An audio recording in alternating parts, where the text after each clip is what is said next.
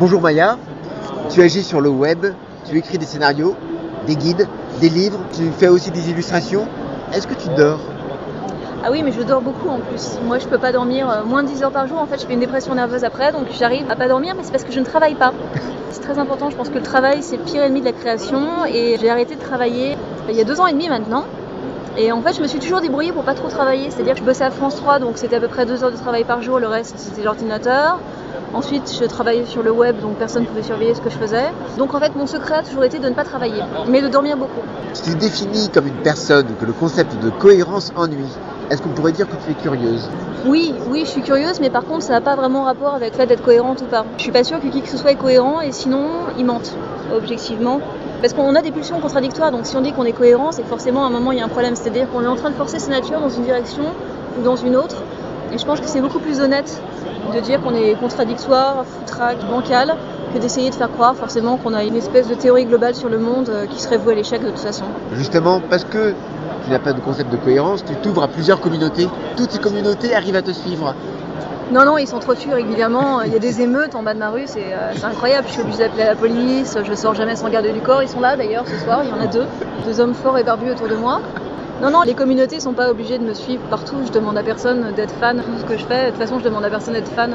Ce serait réduire les gens à un rapport avec moi et ce serait très insultant en fait envers eux. Non, non, pas du tout. Il y a les geeks, il y a les fans de sexe, il y a les fans de BD et tout ça se mélange ou se mélange pas. Mais j'ai pas envie de m'adresser au monde entier, mais euh, j'ai pas envie de m'adresser par contre à une seule catégorie de personnes. Donc voilà, c'est- mais c'est toujours pareil, je veux pas choisir moi. C'est encore un truc de contradiction. Éditorial, surtout par rapport à Abdemos. Comment s'est fait la rencontre?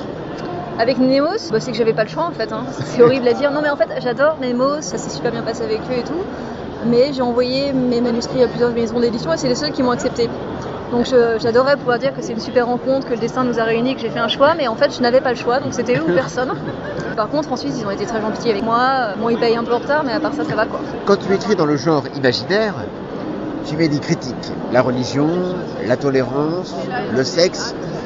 Finalement, on revient toujours à ton métier de journaliste. Je suis pas du tout critique en fait. hein. Sur le premier en fantasy, je suis Ouais. pas du tout critique. Il n'y a pas de sexe, la religion est traitée de manière complètement neutre. Sur le deuxième, par contre, je suis extrêmement critique, mais sur les rapports intergénérationnels. Donc je suis pas obligée de prendre un point de vue. On a une fois où je l'ai fait, une fois où je l'ai pas fait, mais je ressens pas vraiment le besoin de donner mon avis plus que ça, puisque de toute façon je le fais déjà tous les jours et puis j'embête déjà les gens assez avec ça, donc c'est pas la peine de le faire à chaque fois. Dans tes lectures, tu dis aimer la fantaisie, la science-fiction, mais pas les poncifs. C'est pas trop dur à trouver? Ah non, c'est beaucoup plus facile en fait. Moi, je me sentirais hyper brimée si j'avais forcément à mettre des dragons, des elfes, des gobelins, des vaisseaux spatiaux et je serais très très malheureuse. Mais c'est marrant parce que justement, samedi, je dédicaçais là pour Nemos. Il y a un couple de personnes un peu plus âgées qui sont venues me voir, peut-être euh, 60 ans, qui m'ont dit euh, Bon, euh, j'espère qu'il n'y a pas de dragon. Et j'aurais dit Ah, enfin des lecteurs qui comprennent ce que je veux dire. Non, promis, il n'y a pas de dragon. Et du coup, en dédicace, j'aurais dessiné un elfe avec un nain à côté et un dragon dans le ciel.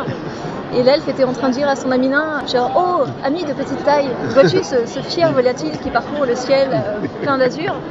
Euh, Mais en fait, ils n'ont pas compris la blague, ça les a pas du tout fait rire. Mais de mon point de vue, c'était drôle. En 2008, tu dis que l'écriture est ton exutoire. Vu ta production, tu as beaucoup de choses à dire. En fait, j'ai beaucoup de choses à dire, mais des fois, il faut me faire taire aussi. J'arrive des fois à m'auto-souler. Surtout, euh, généralement, après une interview comme celle-là, je suis là en train de me dire, mais euh, enfin, c'est terrible, je parle que de moi, je parle que de ce que je pense. Finalement, qui a envie de m'entendre, qui a envie de m'écouter Non, non, mais en fait, je parle trop. Mais parce que c'est une pensée en mouvement, c'est-à-dire que je suis pas obligée de me répéter à chaque fois parce que je pense pas la même chose une semaine sur l'autre. Donc, bon, ça limite un peu l'auto-gonflage. Et finalement, ta production, est-ce que ce serait aussi pour grandir ta collection de talons aiguilles? Oui, bien sûr, non, pas du tout.